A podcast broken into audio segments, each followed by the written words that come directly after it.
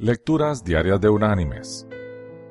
La lectura de hoy es del Sermón del Monte, del Evangelio de Mateo capítulo 5, versículo 5, que dice, Bienaventurados los mansos, porque recibirán la tierra por heredad.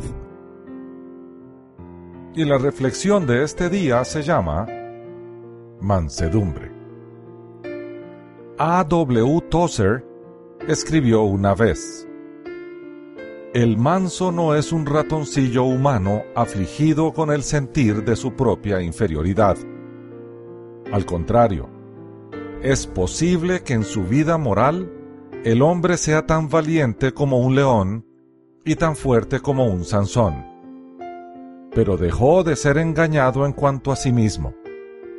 Ha aceptado la estimación de Dios en cuanto a su propia vida. Él sabe que es tan débil y frágil como lo ha declarado Dios.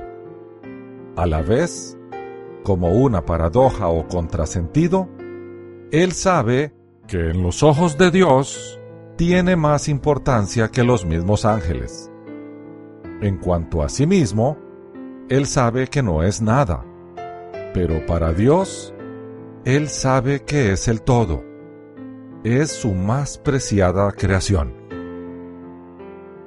mis queridos hermanos y amigos.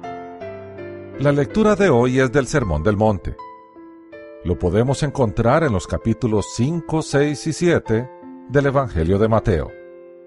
Allí el Señor dibuja con precisión cómo quiere Él que se comporten sus discípulos, sus seguidores. Las famosas bienaventuranzas, con las que inicia el sermón, describen con detalle el carácter del cristiano el Señor allí nos dice cómo desea Él que seamos y nos comportemos. Una de ellas es el mandato a ser mansos, a comprender la realidad de nuestra pequeñez en relación con Dios y de nuestra grandeza desde la perspectiva de su amor eterno. Ese es el estilo de vida que Él quiere para nosotros. Es, en resumen, ser como su Hijo. Que Dios te bendiga.